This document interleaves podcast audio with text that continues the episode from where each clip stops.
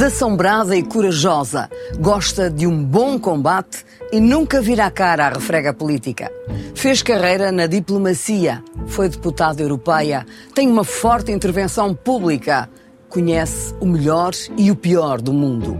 É ela, Ana Gomes, primeira pessoa.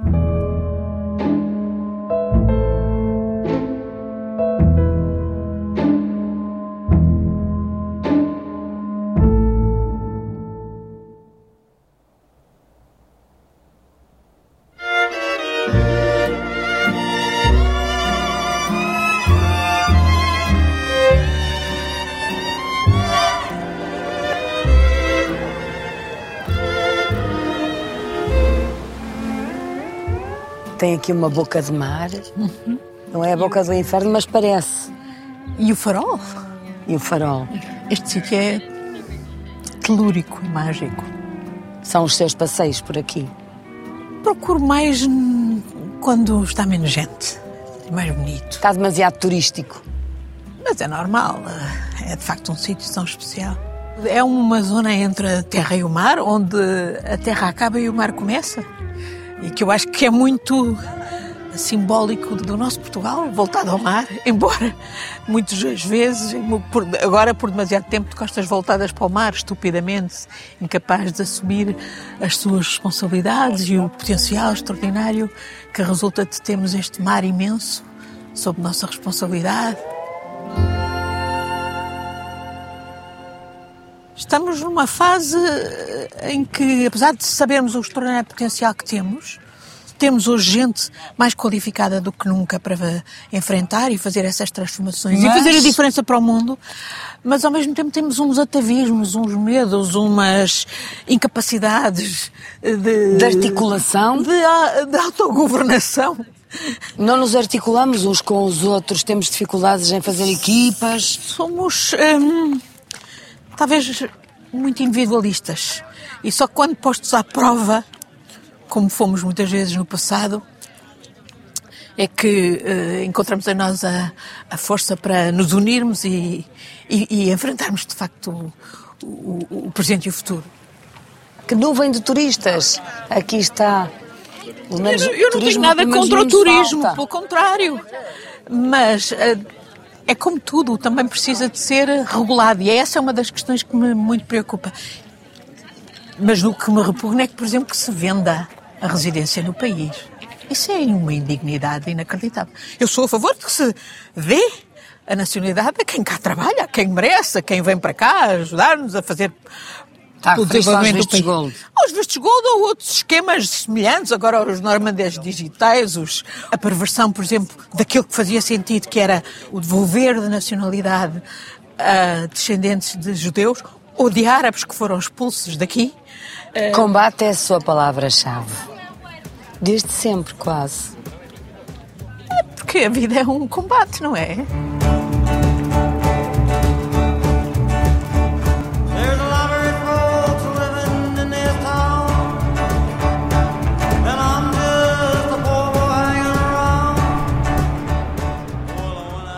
Desde logo esteve sempre na base daquilo que foi o novo regime a seguir ao 25 de Abril, o regime democrático. Como é que era Arnaldo Matos? Vim a trabalhar com o Arnaldo Matos por alguns meses, é que no ano de 75. Era uma pessoa carismática, mas eu, ah, digamos que eh, vivi eh, o período do 25 de- de novembro lá, na sede central do MRPP. O MRPP apoiou o Dr. Mais Soares, o PS, no combate contra as forças que queriam voltar a revolução para uma via eh, totalitária. E eu penso que foi muito importante para isso, de, de resto, a relação pessoal que Arnaldo Matos tinha com os jornalianos, que foi a figura de proa no Do 25 25 de novembro. novembro. Essa ligação vinha já dos tempos de Macau. Porque ele tinha sido capitão na, De- na- no na comissão, na comissão. que antes tinha feito Exatamente, em Macau. é Macau. O totalitarismo, antes da, da Revolução, compreendia-se, porque era uma forma de defesa das organizações clandestinas, mas depois do- da, da democracia não se compreendia. E também Foi, uma... foi um- instrumental, de certa forma, não- para si. Não, depois, Naquela eu não época? renego esse período. hã? Eu percebi que havia um, uma atitude depreciativa em relação à construção da democracia que eu achava que era inadequada. Eh, Tínhamos que dar a oportunidade à democracia e a construção da democracia dependia de todos e cada um de nós. Consegui limpar aqui o largo, mas há muita população aqui metida no meio. Estávamos eh, 11 estudantes suspensos quando aconteceu o 25 de Abril. Até que de repente, em novembro, recebo um telefonema de lá a dizer-me: Tu tens que vir, vamos fazer uma grande Assembleia Geral de Escola, vamos retirar a, a- a faculdade ao PC. E portanto eu fui. E, e de facto, no dia 7 de novembro de 74, o MRPP eh, foi ganhou todas as eleições, constituiu li- listas e ganhou-as numa Assembleia Geral de Escola na reitoria da, da E é aí que vai fazer lista com Durão Barroso. é aí, é aí que Durão Barroso sobressai como estudante do primeiro ano, eu era do segundo nessa altura. Então o que é que aconteceu? E- Estamos a falar que atos.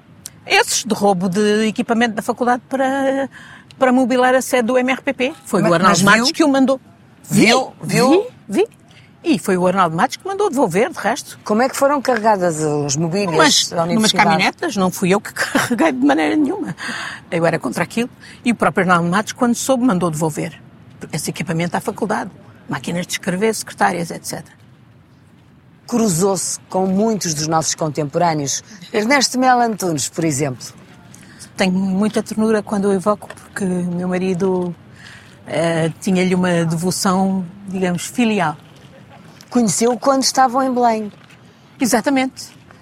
Conheci o meu marido quando o meu marido veio com o Ernesto Melo Antunes para Belém.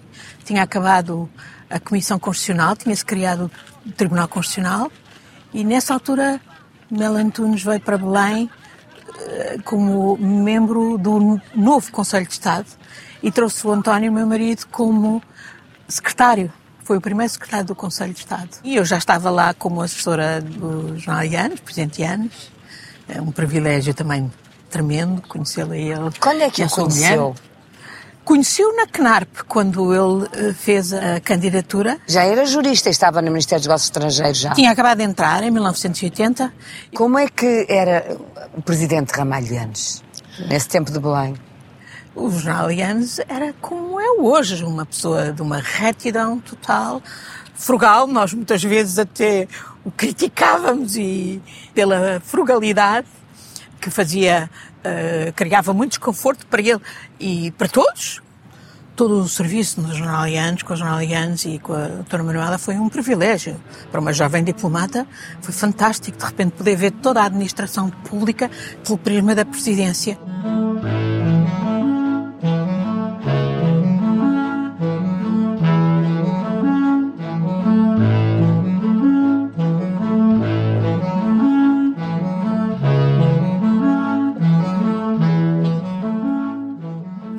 A sua vida é tão pródiga em acontecimentos e emoções, ficaríamos aqui o dia inteiro. Quem eram os seus pais? A minha mãe era aquilo que nessa altura se chamava de doméstica, mas era uma pessoa muito interessada em artes plásticas e em cultura, que voltou à universidade depois de nos ter já crescidas. O meu pai era comandante da Marinha Mercante, tinha interrompido o curso de Económicas para ir para o mar, ele e o irmão, e ele gostava de dizer, quando nos perguntassem na escola o que é que o pai fazia, que ele era embarcadiço. É neta de professores primários. Exatamente. Conheci os meus avós paternos quando o meu avô era diretor da escola de rapazes do lado do Liceu Filipa e a minha avó era diretora da escola de rapazes do, largo, do, do outro lado do Liceu Filipa de Lancastre. Moravam ali no bairro do Arco Cego, ali em frente à Cresceu Mexicana. ali nas Avenidas Novas. Uh, Sim, uh, na- na- nessa zona da Avenida de Roma, Frei Miguel Contreiras, mas rapidamente o meu pai, como embargadiço, levou-me para os Açores, a minha mãe, fomos todos para os Açores, e eu de facto vivi os primeiros cinco anos da minha vida nos Açores, e a, a- primeira imagem que eu tenho do meu avô era o meu avô corrigir-me a dizer que não, era, que não se dizia burro, dizia-se burro. Em que E é porque eu vinha de São Miguel, Ah, São Miguel. o meu pai era imediato do navio Ernel, um, um navio que mais tarde fazia a cabotagem entre as ilhas e que mais tarde se afundou. E eu vinha de lá a falar a Crismela Manhados, que falar muito calado. Ainda fala muito bem. e gosto muito dos Açores.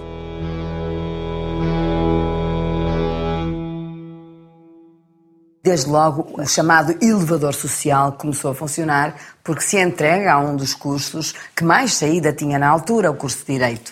Sim, mas não tinha ninguém na família de direito. Mas também rapidamente percebi que a área do direito que eu gostava mais era o direito internacional.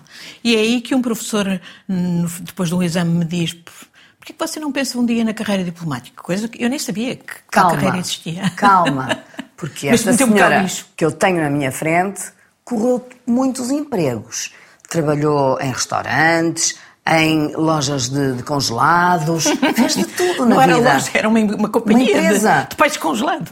Ou seja, onde é que está, onde é que eu posso trabalhar, onde é que está o trabalho, e foi, por exemplo, encontrá-lo no restaurante eh, Sim, da, da Maria José. atriz eh, Maria Maria, José, José, Ribeiro, exato. mulher de Curado Ribeiro. Exatamente. E mãe da, Da, da Rita? da Rita e, e, com- e lá trabalhei com eh, pessoas como a Guida Maria, que já não está entre nós, e, com, e levei para lá muitas amigas, olha, designadamente as que eram da- da- do meu grupo ativista, e que depois vieram a dar até várias figuras do MRPP, sei lá, a Aurora Rodrigues, a, a Violante Saramago, a minha própria irmã e outras pessoas, fomos lá empregadas do restaurante Caldeira, porque a Maria José, eh, que era uma mulher também de grande fibra e de grande visão, queria, foi suponho que foi o primeiro eh, restaurante em Lisboa que empregou jovens, mulheres estudantes.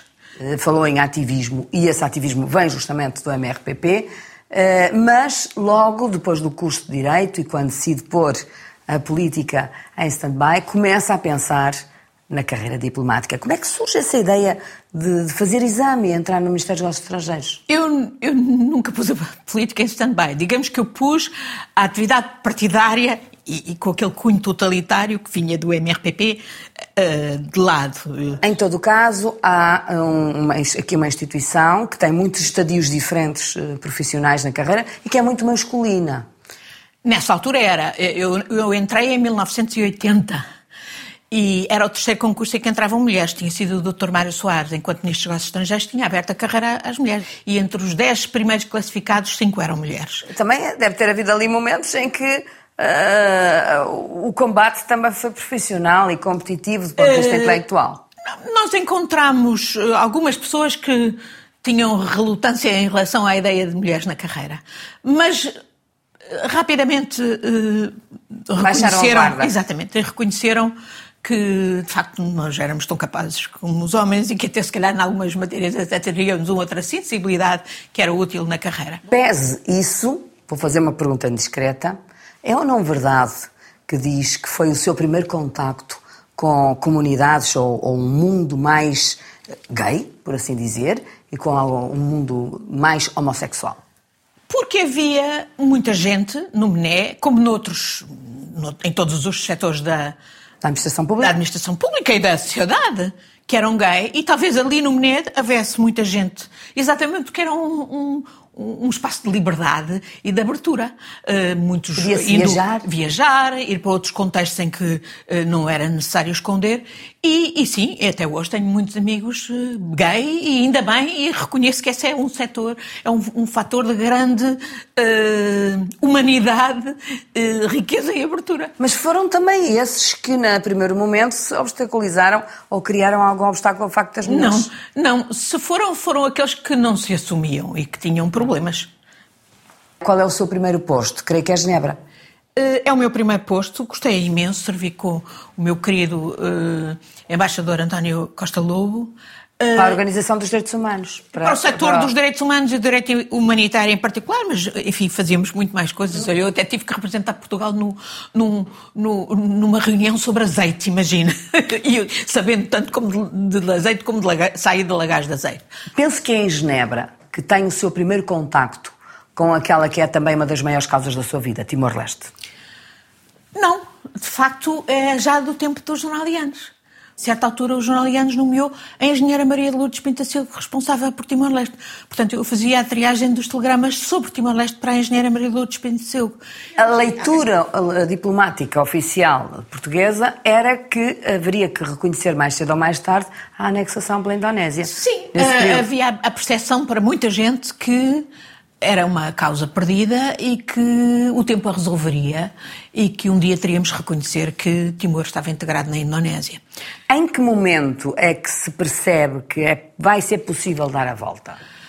Eu penso que o que marca decisivamente a mudança é o massacre de Santa Cruz em 91.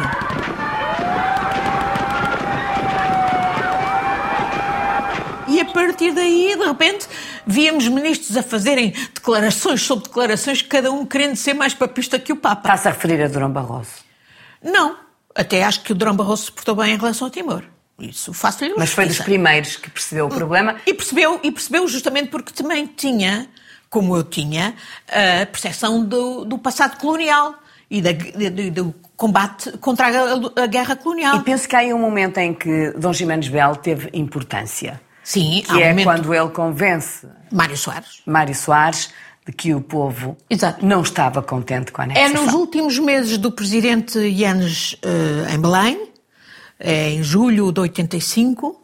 O Monsenhor Belo vem a Lisboa e tem um encontro com o Dr. Mário Soares, com o representante dos jornalianos, que era nessa altura o Dr. Caldeira Guimarães, chefe da Casa Civil, que vem, lembro-me perfeitamente dele entrar no meu gabinete e dizer: Filha, tu nem vais acreditar no que o bispo nos disse. Não, a Fretili não são os vermelhuscos, são o povo. É o povo. E isso. E o povo eu- estava unido nessa luta. Exatamente. E eu acho que isso foi determinante para o papel que o Dr. Mário Soares passa a ter, uma vez que, entretanto, é eleito presidente, tem a competência constitucional que o próprio jornaliano já tinha, eram os jornalianos que sempre tinham levantado a questão de Timor, nos seus discursos, etc. Mas aí Mário Soares percebe Muda a política. muda a política, obriga a que se faça uma pergunta direta, coisa que os indonésios não, não aceitam, não é? De, de- sobre se o povo de Timor queria ou não ser De integrado na certa forma Indonésia. até tinham razão, porque nós mudamos de, de estratégia e eles diziam que nós tínhamos traído a nossa própria estratégia. Não, eles tinham razão, Eles porque tinham razão. nós tínhamos estado a, a, A negociar com eles numa linha e de repente Mudamos de Mas mudámos bem.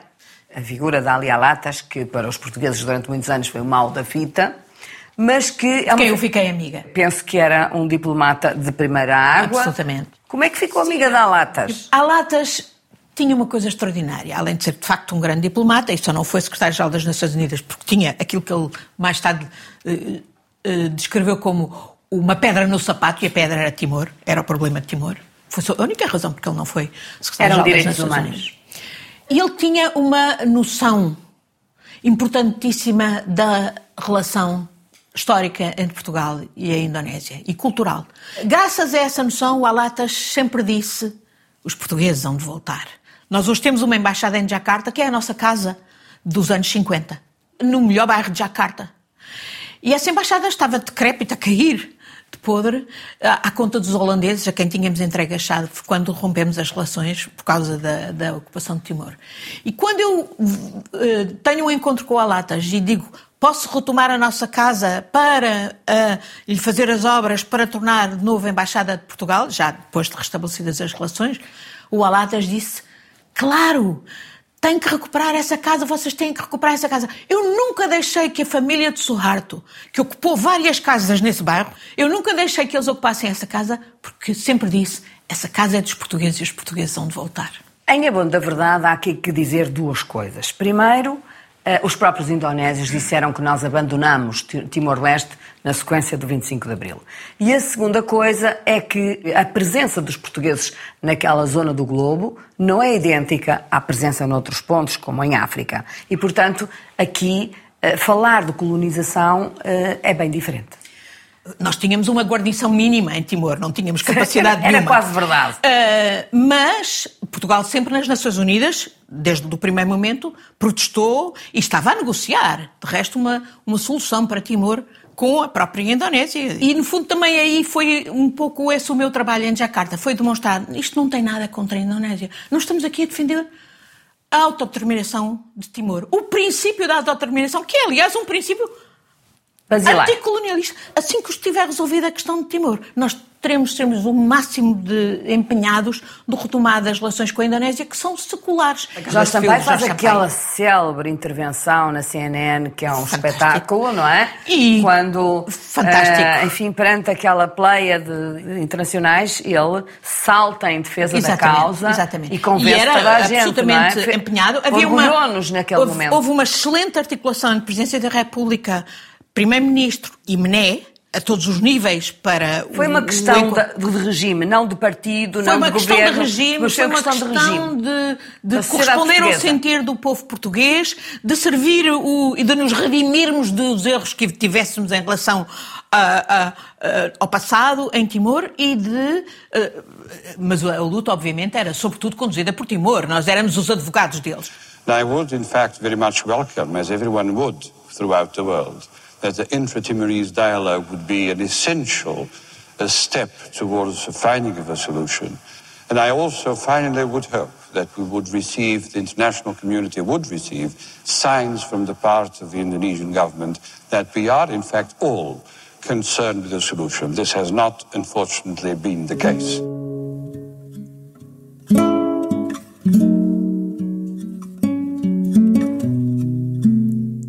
Estou-me a lembrar da prisão de Xanana, quando estava nas montanhas ah, de Timor-Leste.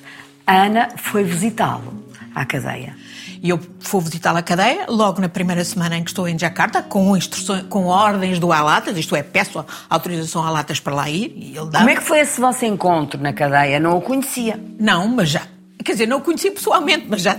Ele até já me tinha escrito cartas para Genebra. Como é que mítico. definir Xanana? Era mítico. Era, era. um herói mítico. Mas curiosamente estabelecemos logo um contacto extraordinário. Ele é, de facto, uma pessoa com um magnetismo especial e naquela altura mais do que nunca. Mas ao mesmo tempo uma grande abertura e. e sei que é uma amizade eh, profunda. Lembra-se lembra-se do dia em que ele foi libertado? Aqui era de noite. Ah, lembro, lembro muito bem. Estava lá, com, fui chamada e nessa altura já estava na chamada casa prisão de, de Salemba, era junto da tal prisão de Chipinang. E eu fui passar essa noite, comemos bacalhau à Gomes-Sá. eu trouxe o bacalhau. Eh, É, é por isso que eh, a língua portuguesa é tão fundamental. É porque é uma marca distintiva e identitária que justamente os, os distingue do- do- de toda a região. E, e essa marca não é só a língua, é a cultura, é, é essa tradição, etc.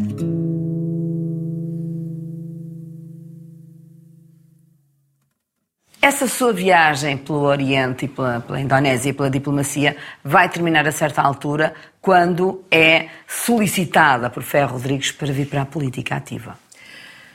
Sim, eu já tinha quatro anos de Jakarta, era o tempo, digamos, de. Nessa altura o meu marido estava embaixador no Brasil. eh, Eu confesso que não me apetecia muito estar embaixadora, embora eu até tivesse nessa altura boa relação com Durão Barroso, que era primeiro-ministro, que era entretanto se tinha tornado primeiro-ministro. Aliás, fiz em minha casa a reconciliação dele com Alatas, lá em Jakarta. É nesse momento que o Ferro eh, Rodrigues, sim, me desafia a vir eh, para a política ativa. No dia a seguir a Ferro Rodrigues ter perdido as eleições para Durão Barroso, eu tinha-me ido inscrever no PS. Gostava de Ferro, gosto de Ferro, acho que é uma pessoa séria, honesta. Acho que este país tinha sido outra coisa se tivesse tido um primeiro-ministro chamado Ferro Rodrigues. E, e, portanto, disse a Durão Barroso que ia suspender a carreira diplomática e ia entrar na atividade política no PS. Ele disse, mas porquê é que não vais para o meu partido? Eu disse, não, porque não tenho nada a ver com o ideário do teu partido. E ele contou-me quando era líder do, do- da oposição, que tinha penado, um dia estava tão desesperado para mostrar o que era líder do PSD, que até tinha pedido que viessem pôr uma palmeira no meio do pátio da Rua dos Caetanos. E que toda a gente tinha olhado, mas porquê uma palmeira? Porque eu quero. E agora aqui estou, Primeiro-Ministro, bem na minha pele, estás a ver, um partido é um instrumento como outro qualquer de chegar ao poder. Eu disse, não, mas não é, para mim não é. Mas, entretanto, faz um percurso como deputada europeia e vai correr o mundo inteiro.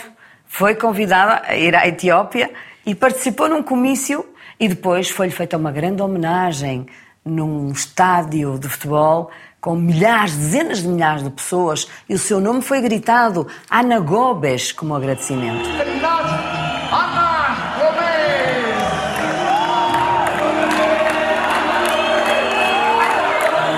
Com um cântico geral com o seu nome Em vez de Gomes era Gobes. Gobese, porque lá Gobese quer dizer bravo. O que é que se sentiu naquela altura? Eu fui como uh, chefe da missão de observação ele- eleitoral da União Europeia, 200 pessoas, fazer a observação daquela eleição. Do lado americano estava o presidente Carter, com quem tive uma excelente interação. Com base na observação dos tais 200 observadores que tínhamos por todo o país, eu limitei-me a dizer a verdade. A levar a sério aquilo que a comissária que me escolheu para ir esfera aquela missão me tinha dito. Esta missão é independente, vocês atuam com independência. O povo tinha ido votar, extraordinariamente, como nunca tinha ido votar, porque acreditava, até por haver observação eleitoral, que dessa vez era diferente, mas depois na contagem eles estavam a, a- a fazer a chapelada toda. Convidaram-me a voltar lá e sim, tive essa surpresa. Não há assim um lado utópico em si sobre a questão dos direitos humanos, como sendo possível alterar todas as realidades? Sim, mas eu acho que não se vive sem utopia. Eu, pelo menos, não vivo sem utopia. Se vivesse sem utopia, ia com. cavava-me eh, para um vale de lobos qualquer enterrar-me. Enquanto eu acreditar na humanidade, acho que é preciso haver utopia. Mas hoje está um pouco mais afastada do seu próprio partido. Não. Acredita neste governo e neste status quo da governação socialista neste momento? Acho que há muitas formas de se fazer intervenção política. E eu assumo sempre, nunca o neguei, como socialista. Volto à pergunta E- anterior. Está satisfeita com o estado da arte da governação do seu partido? Gosto, sobretudo, de, do tipo de intervenção que eu hoje faço, que é também uma intervenção política e socialista, assumindo-me como socialista. E sim, volta e meia tenho que ser crítica do meu próprio partido. Com, com, com pena o digo. Uh, gostaria de ser crítica lá dentro. Muitas vezes não houve espaço para fazer, para ouvir as críticas lá dentro. Eu penso que isso empobrece qualquer partido. Agora é particularmente eh, mais sensível. Eu estou preocupada porque percebi, e infelizmente este último ano deu-me razão, que o PS não ia fazer nada dessa maioria absoluta. Porque percebi que o Primeiro-Ministro tinha já outros interesses e estava já com a cabeça no outro lado, e por isso, eh, daí eh, algum desconcerto, alguma falta de visão estratégica. Esse era o grande momento, digamos, de, de, de, de ter estratégias transformadoras para o país. Há dinheiro do, do- europeu eh, e até à conta da inflação o, cofre- o Estado tem os cofres cheios. Por isso, por isso eu falo, mas sempre na esperança de que haja correção de, de, de orientação. É uma mulher com uma história política fortíssima. É uma mulher que já foi candidata à presidência da República. Põe como hipótese uma candidatura à liderança do Partido Socialista. Eh, já fiz, como a Fátima diz, já passei, já, já passei por isso e em, em condições muito difíceis, tanto para o país, na com a pandemia, como até pessoais, visto que o meu marido tinha acabado de falecer e foi porque ele me pediu que fosse candidata que eu eh, apresentei a candidatura. A minha experiência de vida diz-me que eh, nunca se deve dizer desta água não beberei.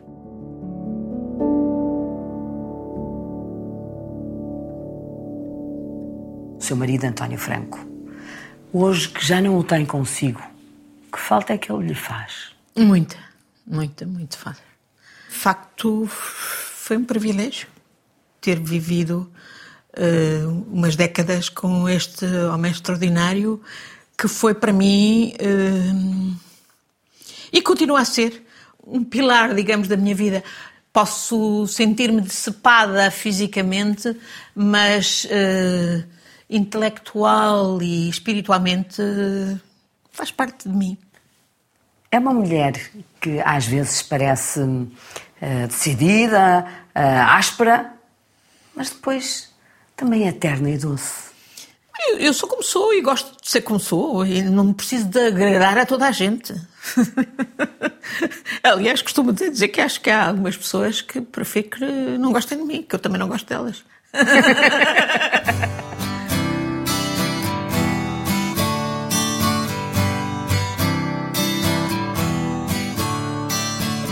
Don't you know?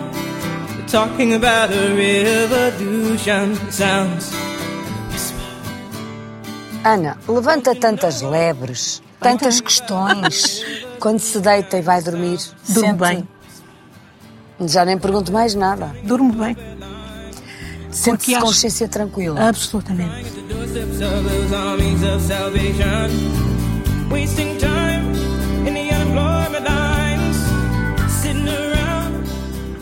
Alguma vez andou também em cima das escadas a pintar muros? Sim, mas eh, eh, o, o tempo mais duro não era o de andar em cima das escadas. Era o tempo que não, era de fugir. Era que não havia escadas, havia uma lata de spray que tinha que saber manejar para escrever uma parede, eh, um dos slogans, tipo, abaixo a guerra colonial, nem mais um só soldado para as colónias. É a mesma. Sou. E voltar a fazer o mesmo se tivessem idênticas circunstâncias. Don't you know you better run, run,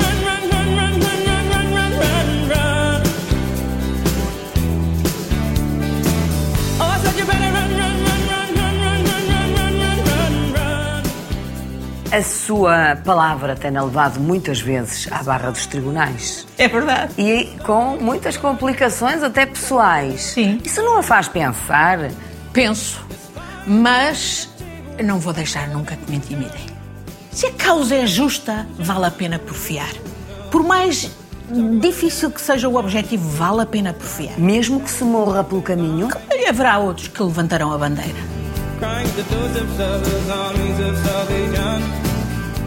Atrás de nós, os mastros. À nossa frente, os monstros.